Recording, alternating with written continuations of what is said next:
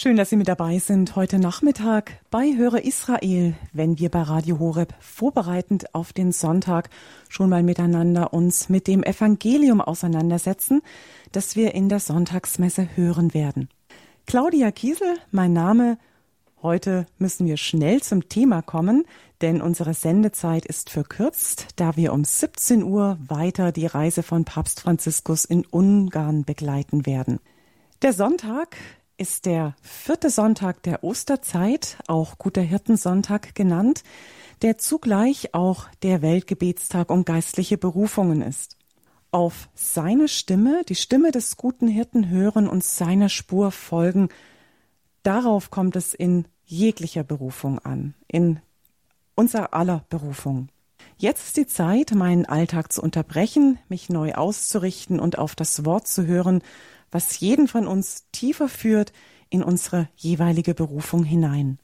Pfarrer Roland Bohnen, der leitende Pfarrer aus St. Hubertus in Süsterseel Selfkant im Bistum Aachen, den habe ich jetzt am Telefon. Grüß Gott und hallo, Pfarrer Bohnen. Ja, grüß Gott. Mit Ihnen, Pfarrer Bohnen, dürfen wir bei Radio Horeb immer wieder heilige Messen feiern, Sonntag und Montagabend. Auch da beschenken Sie unsere Hörer mit Ihren Wortauslegungen. Wir freuen uns jetzt auf diese halbe Stunde rund um das Wort Gottes und starten gern mit einem Gebet, das uns für die Stimme des Herrn öffnen soll. Im Namen des Vaters und des Sohnes und des Heiligen Geistes. Amen. Amen.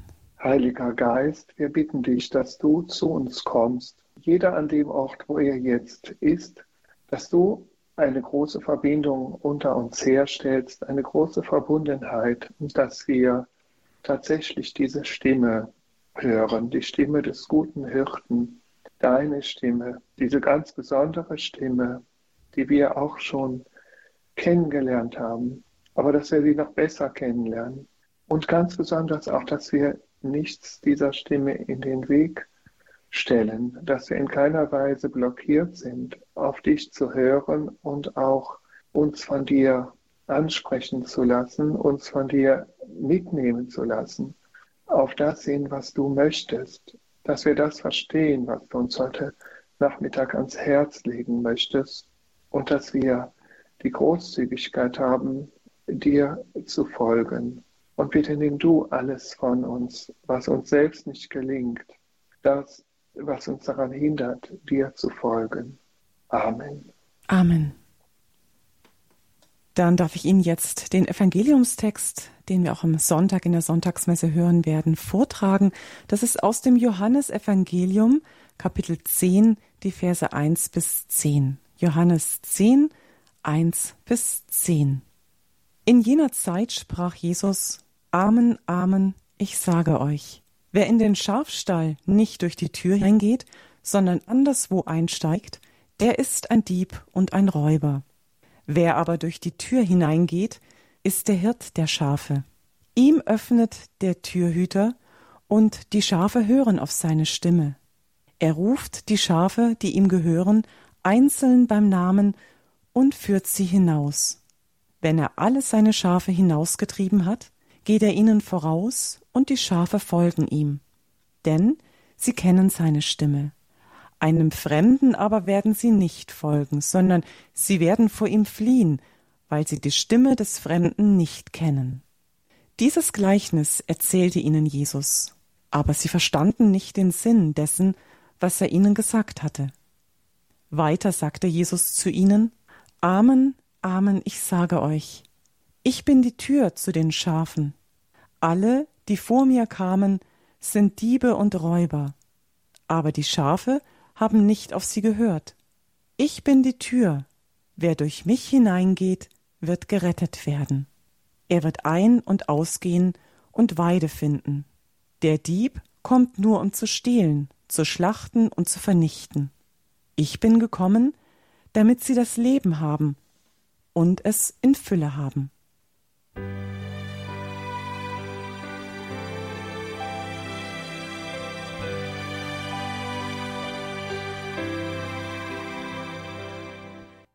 Radio Horeb mit der Bibelsendung Höre Israel, in der wir uns vorbereiten mit den Bibeltexten, die wir auch in der Sonntagsmesse am kommenden Sonntag, dem vierten Sonntag in der Osterzeit, hören werden. Das war das Evangelium aus Johannes Kapitel 10, die Verse 1 bis 10. Und jetzt hören wir Gedanken zur Vertiefung des Bibeltextes von unserem heutigen Sendungsgast, Pfarrer Roland Bohnen. Bitte.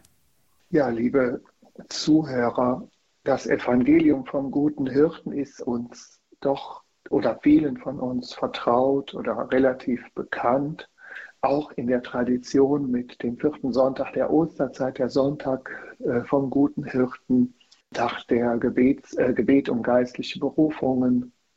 Hier in dem heutigen Evangelium fällt mir als erstes auf, dass auch ein großer Gegensatz hier im Evangelium vorkommt.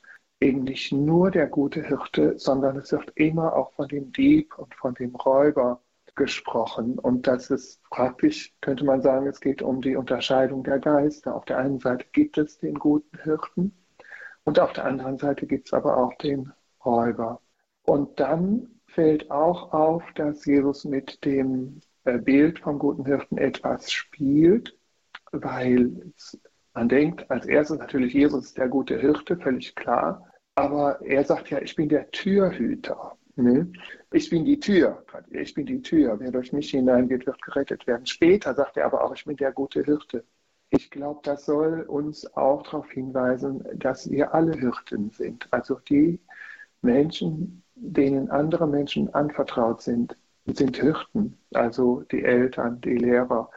Ich denke, dass es keinen Menschen gibt, der nicht für irgendeinen anderen Hirte ist. Also, dass wir praktisch sagen können, auf der einen Seite ist Jesus der gute Hirte, aber auf der anderen Seite sind wir auch die Hirten. Und so versteht sich ja auch das Gebet um Priesterberufungen, dass man sagt, die Priester sind natürlich auch vor allem gute Hirten für die Gemeinde. Aber ich komme nochmal auf den Dieb zu sprechen, zu Beginn da hat Jesus ja das Bild mit dem Schafstall und klar, es gibt eine Tür. Die Tür, da geht man rechtmäßig rein. Wer durch die Tür geht, der hat nichts zu verbergen. Der ist, ja, ist der gute Hirte. Aber ein Dieb, ja, der macht das irgendwie heimlich. Der schleicht sich rein durchs Fenster oder irgendwie, dass er nicht gesehen wird. Und da ist auch schon im Sinne der Unterscheidung der Geister ein ganz wichtiger Punkt. Also das Gute, das kann sich sehen, wer ein gutes Gewissen hat, der hat auch nichts zu verbergen. Und der Teufel, der will immer, dass alles im Verborgenen geschieht, dass man etwas nicht zugibt, dass man sich schämt, dass man beispielsweise, wenn man irgendwie verletzt worden ist und Heilung, man wird Heilung finden, indem man sich öffnet, indem man es jemandem sagt, vielleicht einem Priester oder einem Therapeuten. Aber der Teufel möchte, dass das schön im Dunkeln ist, dass die, dass die Wunde nicht geheilt wird. Oder auch das äh, lateinische Wort okkult, Okkultismus, das heißt ja auch verborgen. Also ich denke an eine Frau, äh, die, äh, also man hört, man hört ja viel von Esoterik und solchen Dingen und dann heißt es, da war eine Heilerin und die hat eine Reinigung gemacht oder dies oder jenes. Und ich kenne eine Frau, die sagt dann immer, wir machen alles nur mit Jesus, nicht mit irgendwelchen verborgenen Energien, wo man nicht weiß, wo die herkommen. Bei uns ist alles am Licht, da weiß jeder genau, welche Kraft wir meinen und wir beten natürlich auch und bemühen uns auch um Reinigung, aber wir machen alles nur mit Jesus. Mit diesem äh, Okkulten oder mit diesem Bösen, mit dem Verführer, der Dieb, der Räuber, der, der nicht durch die Tür hineingeht, da musste ich, da muss ich aber oft dran denken, auch schon über viele Jahre. Ich muss immer an den Rattenfänger von Hameln denken. Das ist ja so, eine, so ein Märchen oder eine Geschichte. Ich weiß nicht, ob es auf eine wahre Begebenheit basiert, aber da ist eben einer der Kinder verführt mit einer Flöte und die äh, gingen dann alle hinter ihm her. Aber ich glaube, die Moral von der Geschichte ist ja, dass die Eltern nicht aufpassen. Das ist ja das viel Wichtigere, weil die Eltern wären ja die Hirten gewesen und wenn die zulassen, dass ihre Kinder verführt werden, und ich finde, das hat eine totale Aktualität, wenn man überlebt, überlegt, wie hoch der Medienkonsum von Kindern ist, wie oft die an YouTube sitzen oder an anderen Sachen, und die Eltern merken das gar nicht, was die alles da gucken oder sehen. Also ich glaube, dass wir auch heute eine ganz, ganz große Verführung haben, äh, gerade was Kinder und Jugendliche betrifft, die den Schutz des guten Hirten bräuchten. Und deswegen, also das ist so das, was mich heute besonders anspricht. Also, dass wir eben auch äh, die Aufgabe haben, Hirte zu sein. Und der Hirte ist eigentlich der, der, der ehrliche Absichten hat. Ne? Wer durch die Tür reingeht, äh, also wer in Christus ist, äh, der, man soll eben sich bemühen, ehrliche Absichten zu haben. Also nicht andere Menschen zu missbrauchen für seine Zwecke, sondern die Menschen, die mir anvertraut sind, die muss ich versuchen so zu leiten, dass es zu ihrem Wohl ist. Der Hirte, der steht auch, der geht voraus und äh, ist also damit ein Vorbild. Und äh, dann heißt es ja auch, dass die Schafe ihm folgen und auf seine Stimme hören. Dieses Kennen der Stimme, das bedeutet ja auch Vertrauen aufbauen, dass man eben Vertrauen aufgebaut hat zu den Menschen, die einem anvertraut sind und dass man wirklich eher deren Wohl will. Und ja, die Läuterung der eigenen Motive, ich glaube, das kann man als Christ oder wir können das nur durch Jesus, der uns auch dabei helfen muss, dass, dass wir nicht doch wieder egoistisch sind und unseren eigenen Vorteil oder unsere eigene Befriedigung sehen. Also wir brauchen Jesus, um selbst gereinigt zu werden, damit wir wirklich durch die richtige Tür gehen, damit, äh, damit wir in Christus auf die Menschen zugehen, damit wir wirklich Hirten sind im Sinne Gottes, äh, nach seinem Herzen. Ja, das ist im Grunde dieses, Jesus ist die Tür, durch die wir gehen sollen zu den Menschen. Wenn wir äh, ja nicht durch diese Tür gehen, klar, es gibt immer welche, die behaupten, man kann auch ohne Jesus ein guter Mensch sein. Aber ich, ich sehe das nicht. Ich glaube, dass Jesus eine ganz, ganz, nicht, nicht nur eine Hilfe, sondern die ganz große Hilfe ist. Ich muss mich immer wieder rein, äh, ja, von Jesus reinigen lassen meine Motive erforschen. Wenn ich zum Beispiel irgendwas mache, kann ich jetzt bei mir sagen, mache ich das jetzt nur, um ein guter Priester zu sein? Mache ich das nur, damit die Menschen mich anerkennen und sagen, ja, das war aber toll. Ich weiß nicht, wie es meiner Mutter ist. Dann, man will ja auch eine gute Mutter sein, ne? Aber das ist ja gar nicht das, wo es darum geht. Es geht doch darum, was Jesus will. Ne? Also, dass man auch da wieder seine Motive reinigt. Also, das wäre für mich durch die richtige Tür auf die Menschen zugehen, damit ich wirklich guter Hirte nach dem Herzen Jesu bin. Ne? Und ja, dann finden interessanterweise die Schafe und die Hirten gehen gemeinsam durch die Tür ein und aus und finden Weide und werden gerettet und finden Leben in Fülle. Also da sind auf einmal Hirte und Schafe ganz miteinander verbunden. Ne? Die Schafe gehen ein und aus, die Hirten gehen ein und aus äh, und finden Weide. Also man findet dann das, Weide ist ja die Nahrung, die man braucht. Unser tägliches Brot gibt uns heute. Also das, was wir zum Leben brauchen, die Erfüllung, die, das Glück, die innere Befriedigung. Und ich denke auch, dieses Leben in Fülle, äh, ja, das ist eigentlich damit gemeint, auch wenn das, ich sage immer, wenn das fast keiner glaubt, so in unserer Umgebung,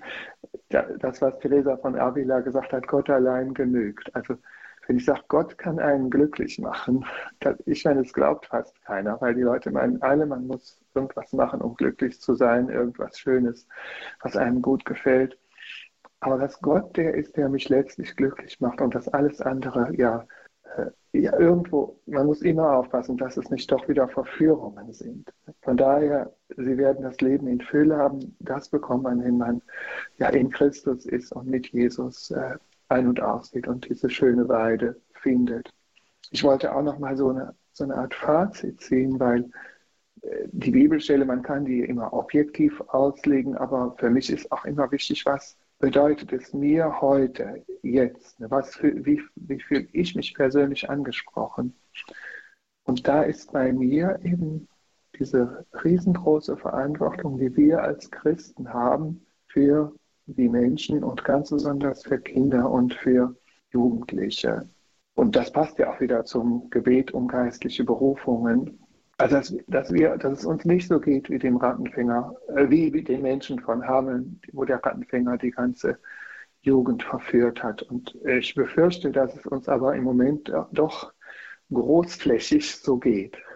Und eine ganz wichtige Stütze ist natürlich die Notwendigkeit einer christlichen Familie. Da fängt es ja schon an, ist die Partnerwahl, in wen man jetzt gerade verliebt ist und Hauptsache man hat einen Freund und hat eine Freundin ne? und äh, ja, oder wer, wer guckt denn, dass er einen christlichen Partner findet, vor, bevor er heiratet?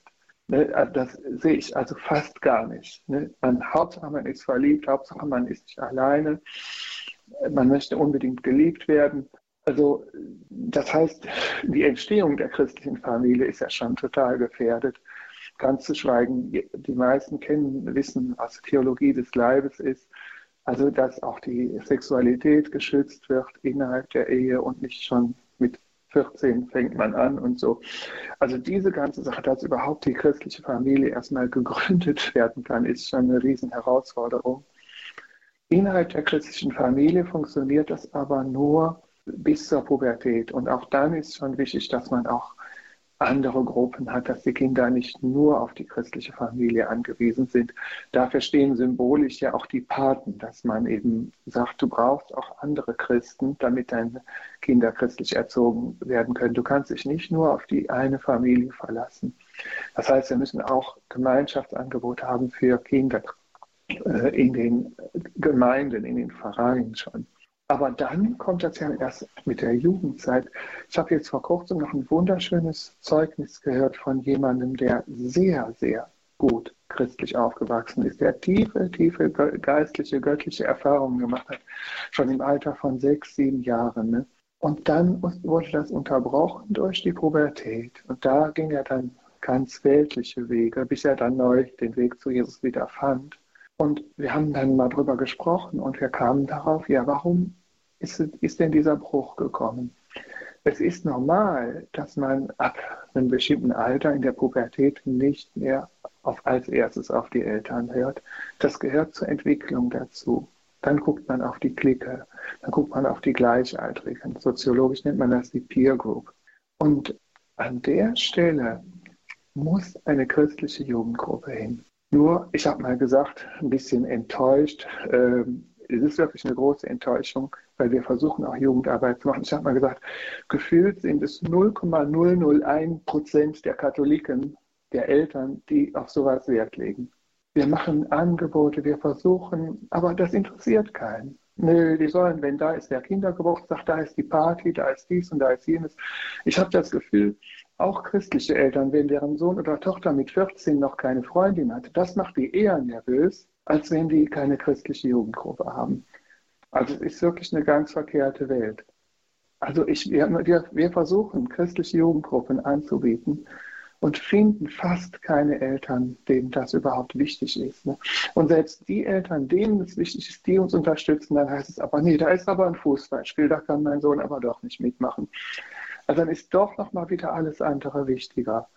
Ne? Also so gesehen, äh, ja, da sehe ich wirklich unsere Verantwortung. Wenn ich will, dass unsere Kinder und Jugendlichen nicht verführt werden, dann müsste ich doch christliche Jugendarbeit unterstützen. Zumindest wenn jemand dann schon sich die Mühe macht und was anbietet, wie zum Beispiel die Jugendmesse, Jugendgruppe jede Woche. Oder wir machen äh, Einkehrtage mit, äh, mit Jugendlichen. Wir haben jetzt schon gesagt, wir machen nur mit Eltern und Ju äh, Kindern, weil die Jugendlichen, die kriegen wir schon gar nicht mehr zu den Einkehrtagen. Also das ist so ein bisschen eine Sorge von mir, dass wir Jugendarbeit machen wollen und dass es dringend nötig ist, dass die Jugendlichen in Gruppen kommen, wo da auch der Glaube gestärkt wird gegen die Verführungen. Und dass wir da aber ja praktisch, es gibt so gut wie keine Eltern, christliche, also nicht christliche brauchen wir ja gar nicht drüber reden. Es geht jetzt ja um die christlichen, die sowas jetzt unterstützen und die, die da versuchen, bei sowas mitzuarbeiten. Ja, also so gesehen wäre mein Fazit, von, von heute, dass wir gute Hirten sein müssen für die Kinder und für die Jugend, vorausgehen, Vorbild sein, Vertrauen aufbauen und äh, ja, dass wir aber auch was machen müssen, dass wir nicht einfach laufen lassen und sagen, ja, ich bete für die und irgendwie werden die schon wieder ihren Weg finden. Damit trösten sich dann so viele. Ne? Also das stimmt zwar, man soll auch auf Gott vertrauen, aber die Frage, wo unterstützen wir christliche Jugendarbeit? Und was machen wir, damit christliche Jugendarbeit zustande kommt? Ich denke, die müssten wir uns als erwachsene Christen doch stellen. Ja, damit würde ich jetzt erstmal schließen und Ich weiß nicht, ob noch Fragen doch noch möglich sind oder ob wir damit auch abschließen. Ja, ich möchte gerne noch einen Hinweis geben, anhängend an, Ihren, an Ihr Fazit, weil wir auch in der unserer Senderei Lebenshilfe einen Elternkurs anbieten. Das heißt, mhm. ja, wenn Sie jetzt vielleicht auch auf der Suche sind noch nach mehr Tipps, wie Sie den Glauben in Ihr Familienleben an Ihre Kinder auch weitergeben können oder was Ihnen da auch helfen kann, da finden Sie bestimmt auch einige Anregungen. Schauen Sie gerne mal in unserer horeb.org Mediathek im Internet Elternkurs in der Sendereihe Lebenshilfe. Da finden Sie dann weitere Anregungen. Und Sie finden auch in unserer Mediathek in Kürze diese Sendung zum Nachhören, Höre Israel. Ich sage am Ende dieser Sendung ein herzliches Dankeschön allen, die in dieser Sendung mit dabei waren. Danke Ihnen, Pfarrer Bohnen. Sie waren uns aus Selfkant im Bistum Aachen zugeschaltet. Mein Name ist Claudia Kiesel. Darf mich von Ihnen allen verabschieden. Jetzt dürfen Sie, Pfarrer Bohnen, dürfen wir Sie bitten noch um ein kurzes Gebet und Ihren priesterlichen Segen der wie ein guter Hirte uns weidet und auf die Weiden führt. Ja, gerne. Im Namen des Vaters und des Sohnes und des Heiligen Geistes. Amen. Unsere Hilfe ist im Namen des Herrn, der Himmel und Erde erschaffen hat. Himmlischer Vater, wir bitten dich um deinen Segen. Heute beten wir ganz besonders um geistliche Berufe. Wir beten für unsere Familien, wir beten für unsere Kinder. Wir bitten um Schutz gegen Verführungen und wir bitten dich, dass du uns auch hilfst, Wege zu finden, wie wir unsere Jugendlichen, unsere Kinder besser schützen können. Bitte segne alle Initiativen in der Kinder- und Jugendarbeit und segne die Menschen, die das vorantreiben. Und bitte öffne auch die Herzen der christlichen Eltern, dass sie sich auch äh, beginnen, Mühe zu geben, für ihre Kinder einen geschützten Raum zu finden, in dem sie den Glauben kennenlernen und erleben können. In diesem Sinne segne und beschütze uns alle auf die Fürsprache der Mutter Gottes, des heiligen Josef, der heiligen Familie, der dreifaltige Gott, der Vater, der Sohn und der Heilige Geist. Amen. Amen.